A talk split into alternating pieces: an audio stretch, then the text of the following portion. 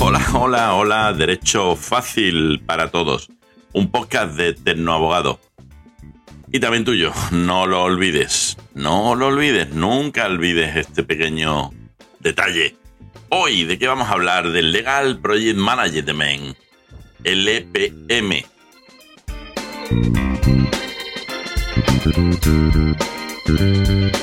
Wow, ¿esto de qué va, tío? Cuéntame, cuéntame, quizá me interese, quizá no. Espérate, ¿lo quieres saber? Pues empezamos. ¿Qué es el LPM? ¿Y por qué su creciente importancia en la industria legal? ¿Explicamos la importancia del alcance de los proyectos del LPM? ¿Nos vale para las pequeñas firmas de abogados? Vamos a describir cómo se forma un equipo, cómo son las funciones y responsabilidades del equipo ese equipo que lo dedicamos al LPM. Es importante la comunicación efectiva y la colaboración entre los miembros del equipo. Hay que definir las fases del proyecto. ¿Tiene importancia y beneficio dividir los proyectos en fases manejables? ¿Cómo desarrollamos un plan de proyecto? ¿Tiene elementos clave? ¿Las pequeñas firmas realmente las podemos usar y nos sirven y ponerlas en práctica? Vamos a identificar los KPIs la métrica, medir, medir. Vamos a usar herramientas, tecnología en el EPM. ¿Las debemos de usar? ¿Qué son? ¿Cuáles son? Tenemos que preparar al personal. Y si no tenemos personal, ¿capacitamos para el LPM a todos? ¿Solo unos cuantos? ¿Esto del LPM tiene algún beneficio implementarlo en pequeñas firmas de abogados? ¿Alcanzamos una mayor eficiencia? conseguimos costos reducidos y al final servicios legales de alta, altísima calidad para los clientes. Bueno, pues si algo de lo que has escuchado puede que te interese, no te vayas. Eres el oyente que hoy estoy buscando. Si no lo eres, no pasa nada. ¿No te interesa? Espérate al siguiente. Seguro que te gusta.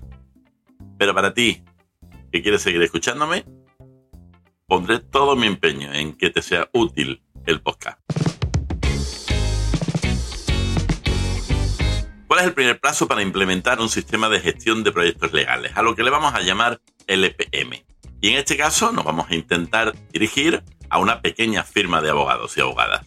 Este primer paso de definir el alcance implica identificar los objetivos, las limitaciones y los resultados que pretendemos con el proyecto del EPM. Definir alcance ayuda a garantizar que el proyecto esté alineado con nuestra estrategia general de la empresa en este caso me usaré yo de ejemplo la mayoría de las veces, y que los resultados del proyecto estén claramente definidos y sean medibles. Siempre es importante que lo que hacemos sea cuantificable y medible.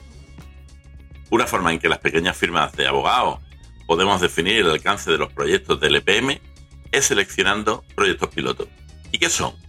Pues son proyectos pequeños de bajo riesgo que pueden usarse para probar si realmente es efectivo el enfoque del LPM y sobre todo para medir esos primeros resultados.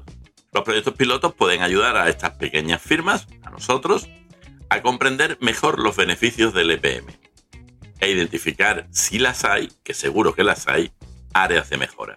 Al definir el alcance de los proyectos del LPM, nosotros, esta pequeña firma de abogados y abogadas, debemos considerar hacernos las siguientes preguntas. ¿Cuáles son los objetivos del proyecto? ¿Cuáles son las limitaciones como el tiempo, el presupuesto y los recursos? ¿Cuáles son los entregables que al final como documentos legales, informes y recomendaciones vamos a usar? ¿Quiénes son las partes interesadas como clientes, socios y miembros del equipo? Y una última pregunta, que no menos importante, ¿cómo se medirán y cómo se valoran los resultados del proyecto.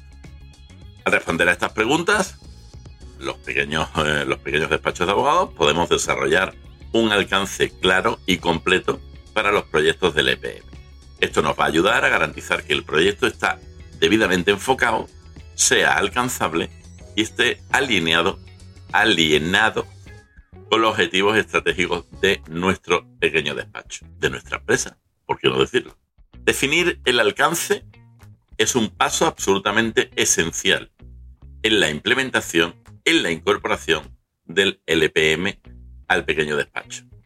ya que sienta las bases para el resto del proceso de gestión de proyectos. Una vez desarrollado, pasamos a un segundo punto que es, tenemos claro el alcance, pues vamos a establecer un equipo. Por lo tanto, establecer un equipo dedicado al proyecto es importante, muy importante. Debe estar compuesto por personas con las habilidades y la experiencia necesaria para administrar el proyecto de una manera efectiva. ¿Por qué? Porque el equipo debe de incluir un gerente de proyecto, un experto legal, un especialista financiero, el de los dineros, y un experto en tecnología. Mucha gente, no, justa y necesaria. Si queremos ser grandes, tenemos que actuar como grandes. El gerente del proyecto es responsable de qué? Pues básicamente de supervisar el proyecto, de garantizar que se mantenga encaminado dentro del presupuesto y comunicándose con las partes interesadas. ¿Qué hace la segunda persona del equipo? Este, el experto legal. Obviamente, proporciona conocimiento y experiencia legal. Mientras que, por último, en tercer lugar, el especialista financiero administra el presupuesto de este proyecto y asegura que los costos se mantengan bajo control. Si esto se pierde, perdemos el proyecto. En último lugar, que no era el experto legal, el, el, último experto del equipo es el de tecnología, que al final es el responsable de seleccionar e implementar las herramientas, las plataformas y la tecnología que respaldarán el proyecto de eh, Legal Project Management. La comunicación y la colaboración entre estos miembros del equipo son absolutamente cruciales para el éxito de cualquier proyecto de LPM. Este equipo debe de trabajar en estrecha colaboración para garantizar que las tareas se completan en tiempo, on time, y con un alto nivel de exigencia también deben colaborar en la resolución de problemas y en la toma de decisiones, utilizando su experiencia individual para encontrar soluciones a los desafíos del proyecto, funcionando en equipo pero usando cada uno de su experiencia individual. Además de este equipo dedicado, hay otros miembros del despacho que también pueden participar en el proyecto. Por ejemplo, los asociados, los asistentes legales, el personal administrativo, todos ellos pueden ser responsables de tareas o productos específicos. Este equipo del EPM debe trabajar en estrecha colaboración con estas personas para garantizar que comprendan su función en el proyecto y que sus contribuciones se integren en el plan del proyecto. Todos son importantes. En general, eh, mm, establecer este equipo del EPM dedicado y promover la colaboración entre los miembros del equipo es esencial para el éxito de los proyectos de LPM. Sobre todo, y como no, en estas pequeñas firmas de abogados. La gestión eficaz de proyectos requiere un esfuerzo coordinado y al trabajar juntos, el equipo de LPM puede garantizar que el proyecto cumpla con su objetivo, se complete a tiempo, sobre todo dentro del presupuesto, y brinde servicios de alta, altísima calidad a los clientes, que es a los que todos aspiramos. No se me olvide decir que, el, que puedas seguir escuchando este podcast si te gusta, e incluso si te gusta o no te gusta y lo escuchas, es gracias al patrocinio del despacho de Vilaplana Abogados. Acude a tus problemas y a tus conflictos. Info arroba vilaplanabogados.com, consultas arroba vilaplanabogados.com a tu disposición. Y si me quieres contactar a través del podcast, consultas arroba Estoy a tu servicio. Igual que el podcast es tuyo, no solo mío, la solución a tu problema la tienes con una llamada, con una visita. Llámame o ven a verme. Seguimos con el LPM y vamos a desarrollar el plan de proyecto.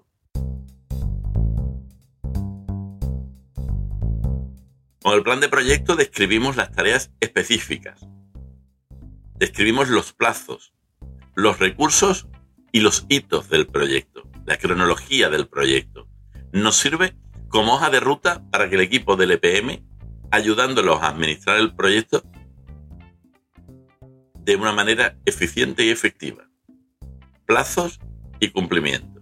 El plan del proyecto va a ser desarrollado en colaboración con todos los miembros del equipo, como hemos dicho, con aportes de las partes interesadas y en este caso ya incluyendo a clientes y socios.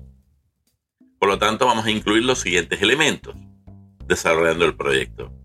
Vamos a definir el alcance del proyecto, la estructura de descomposición del trabajo, el cronograma, la asignación de recursos, los hitos y la gestión de riesgo.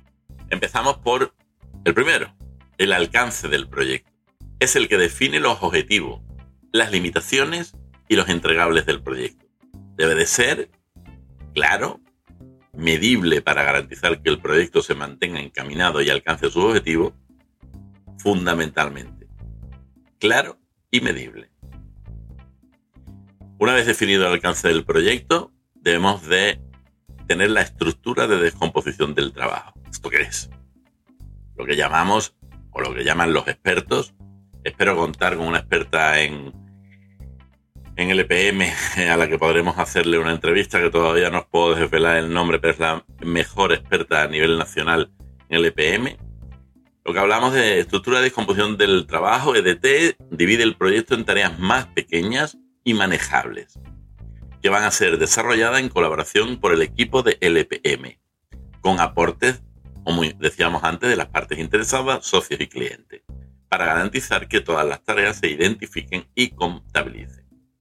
Tercer lugar, después del alcance del proyecto, la estructura de composición y el cronograma, o sea, en este caso el tercer lugar, el cronograma, establece cuál va a ser el cronograma, valga la redundancia, del proyecto, incluyendo fechas de inicio y de finalización de cada tarea. Este debe ser realista y alcanzable, teniendo en cuenta las limitaciones como el tiempo, los recursos y los dineros. Cuarto lugar, después, de la, después del cronograma, vendría lo que es la asignación de recursos. El plan de proyecto debe identificar los recursos necesarios para cada tarea. Recursos como personal, tecnología y presupuesto.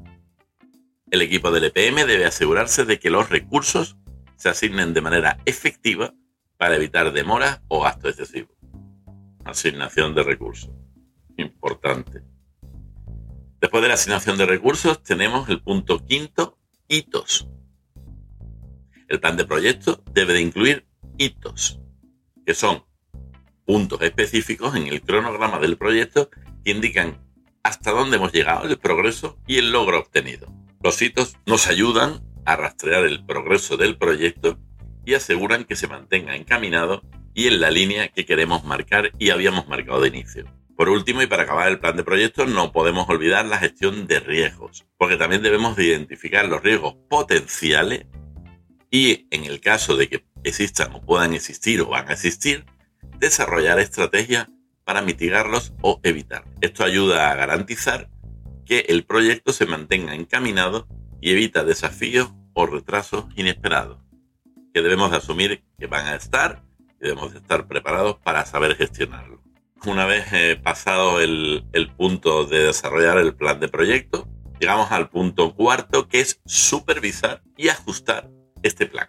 En este paso, debemos de implementar en la gestión de proyectos el EPM, monitoreando y ajustando el plan de proyectos según sea necesario, supervisando, lo que permite al equipo del EPM realizar un seguimiento del progreso, identificando posibles problemas y tomar sobre la marcha medidas correctivas para mantener el proyecto en marcha.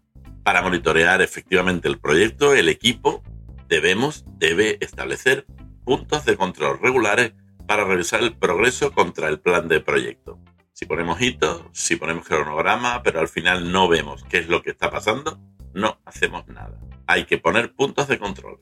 Estos puntos de control pueden tomar la forma de reuniones, informes, cualquier otra forma de comunicación, pero tienen que estar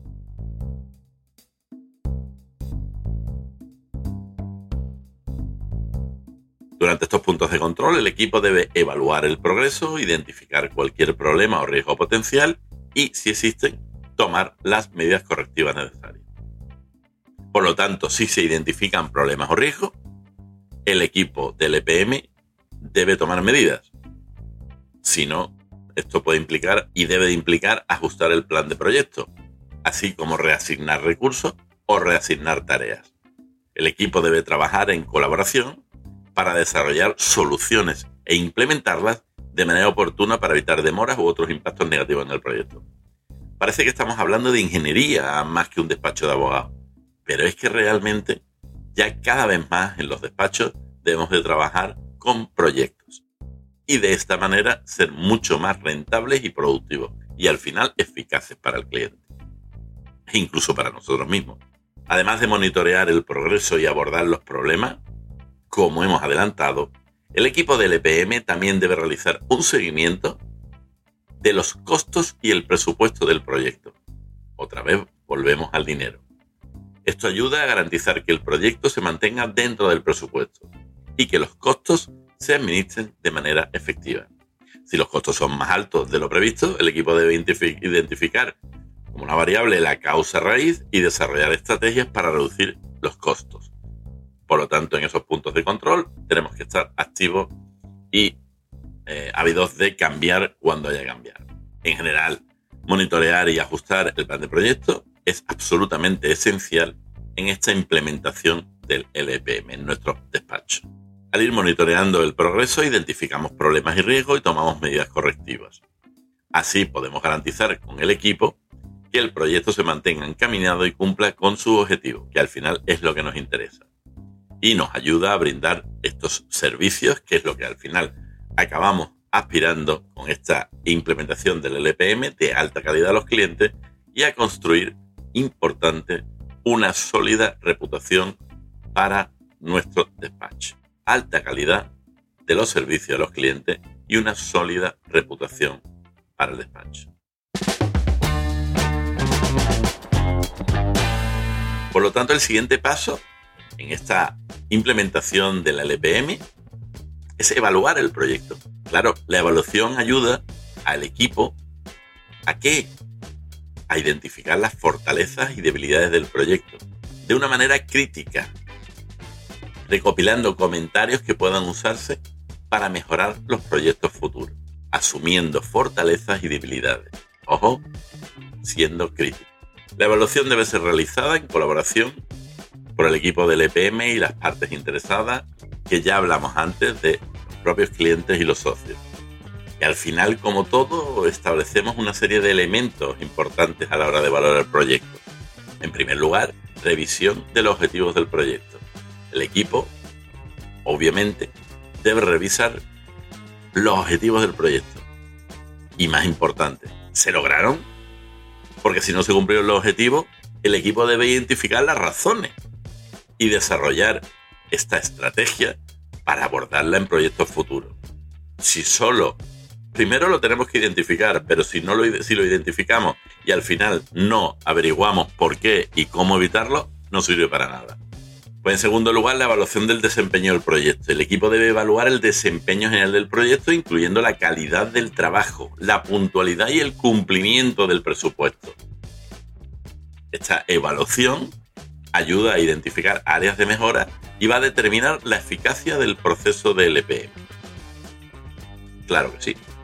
En tercer lugar, y muy importante, comentarios, el feedback de las partes interesadas. El equipo va a tener entre sus funciones que recopilar comentarios de las partes interesadas, incluyendo clientes y socios, y esta retroalimentación se puede utilizar para identificar áreas de mejora igual no la habíamos detectado y desarrollar estrategias para mejorar esa experiencia del cliente, esa experiencia de alta calidad de servicio del cliente que es la que estamos buscando. Siguiente punto, el equipo debe identificar las mejores prácticas que fueron efectivas y productivas en el proyecto. Estas mejores prácticas se pueden compartir e implementar en proyectos futuros para mejorar la gestión y la eficiencia de dichos proyectos. Lo que funciona y lo que identificamos como que sí es una mejor práctica, vamos a identificarla y vamos a usarla. Vamos a ser productivos y rentables. Eso se liga mucho con el siguiente punto que son las lecciones aprendidas. Todos aprendemos día a día. El equipo debe documentar todo lo que se ha ido aprendiendo, llamémosle lecciones, Estas lecciones se pueden utilizar para mejorar proyectos futuros y desarrollar materiales de capacitación para nuevos miembros del equipo del EPM. Sí, un poquito por, por resumir todos los puntos. En general, evaluar el proyecto es un paso importantísimo en esta implementación de la LPM. Ayuda al equipo a identificar áreas de mejora, recopila comentarios de las partes interesadas, desarrolla estrategias para mejorar la gestión de proyectos y esa experiencia de cliente. Y mediante la evolución del proyecto, el bufete, el despacho, puede continuar mejorando su proceso de LPM y brindar, al final, ofrecer esos servicios legales de alta calidad a los clientes. Pero ¿qué sería todo esto si al final no alcanzamos lo que pretendemos? La mejora continua.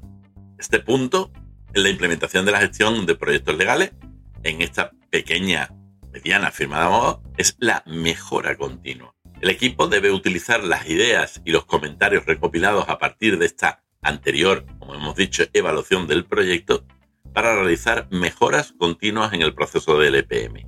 ¿Y la mejora continua qué implica? Pues vamos a hacer, como hemos dicho, mejora, pero una mejora crítica, productiva, eficaz. Debemos de analizar los comentarios. El equipo debe analizar los comentarios de las partes interesadas e identificar esas áreas de mejora. Esto incluye comentarios de clientes, socios y los propios miembros del equipo. Hay que estar ávidos a la implementación de cambios. El equipo debe implementar cambios en el mismo proceso del EPM en función de la retroalimentación y el análisis. Estamos en mejora, mejora continua.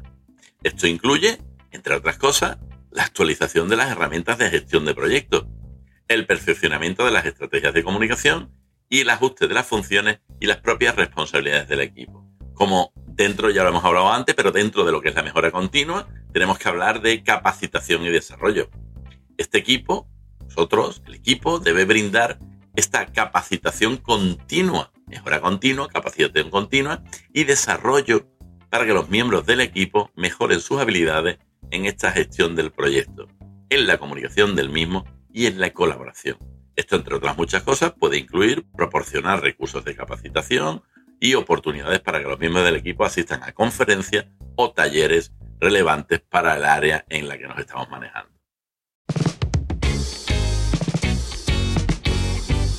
Como punto penúltimo, hay que compartir, compartir, qué palabra más fantástica, compartir las mejores prácticas. El equipo del EPM debe compartir las mejores prácticas dentro del despacho para fomentar la colaboración y el aprendizaje continuo, compartir las mejores prácticas, colaboración y aprendizaje continuo. Esto puede incluir la celebración de reuniones periódicas, talleres para discutir estrategias muy exitosas de gestión de proyectos y compartir estudios de casos que hayan destacado precisamente por las técnicas de LPM realmente efectivas. Para acabar esta parte de la formación hay que hacer una evolución periódica el equipo del EPM debe realizar evaluaciones periódicas de este proceso para garantizar que continúe satisfaciendo las necesidades del despacho y de sus clientes.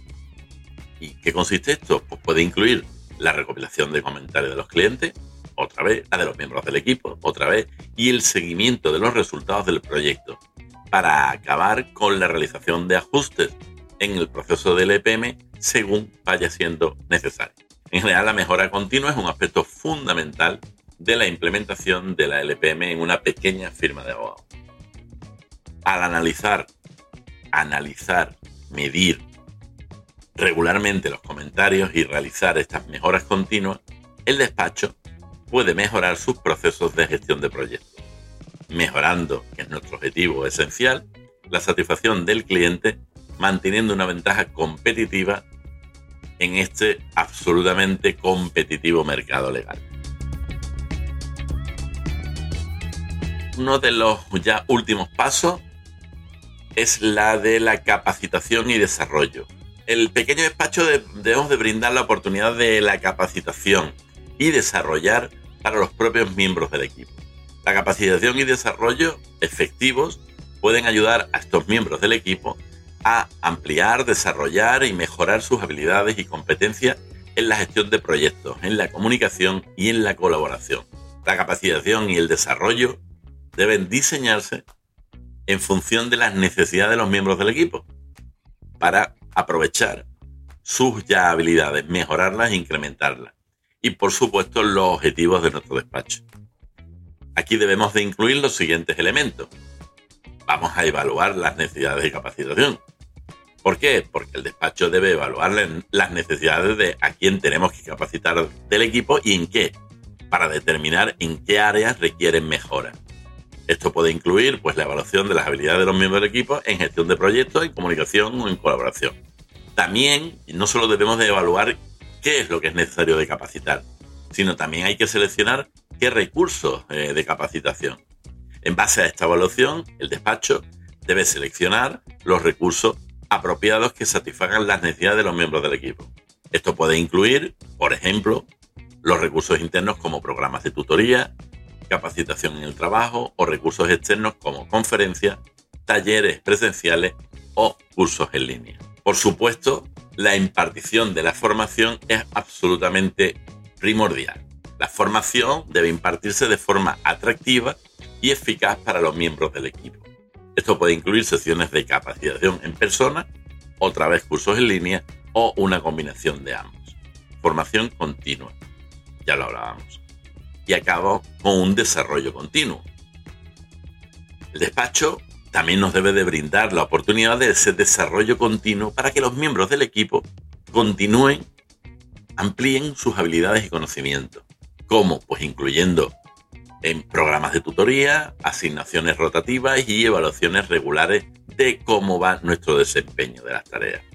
Desarrollo continuo, pero también un enfoque personalizado la capacitación y el desarrollo debe de adaptarse a las necesidades específicas de los miembros del equipo de una manera lo más personalizada posible. Esto puede incluir este entrenamiento personalizado, talleres específicos y ir a áreas de práctica específicas que nos hagan ser rentables como despacho y rentables para los miembros del equipo. Y para finalizar, hay que apoyar y retroalimentar.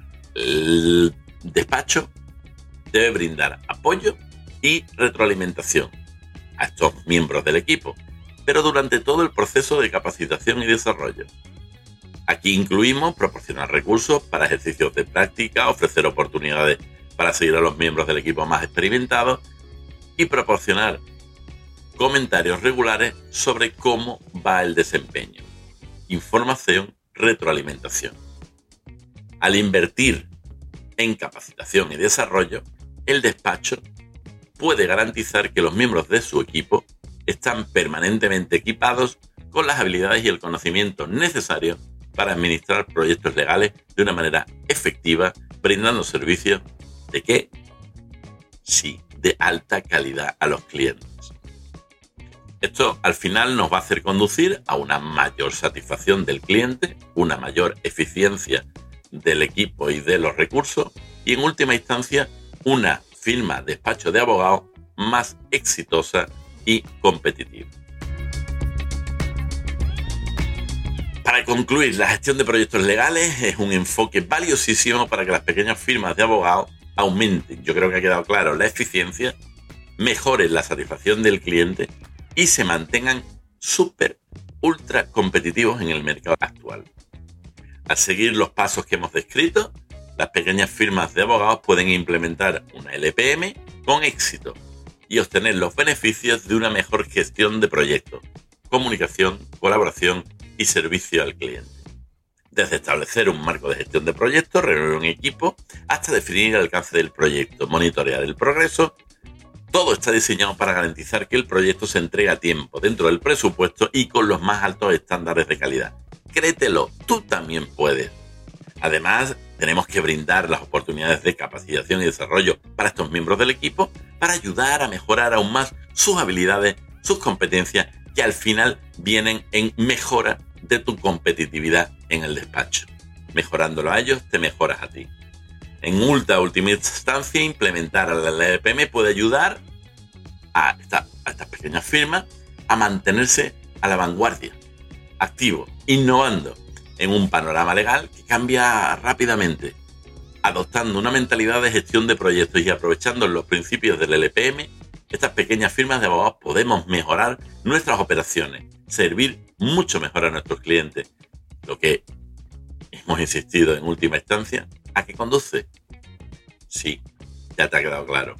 A un mayor éxito, crecimiento en el futuro, gestiones que aprecian nuestra calidad y nos hace estar firmes y activos y referentes en este mundo tan competitivo de los abogados y abogadas.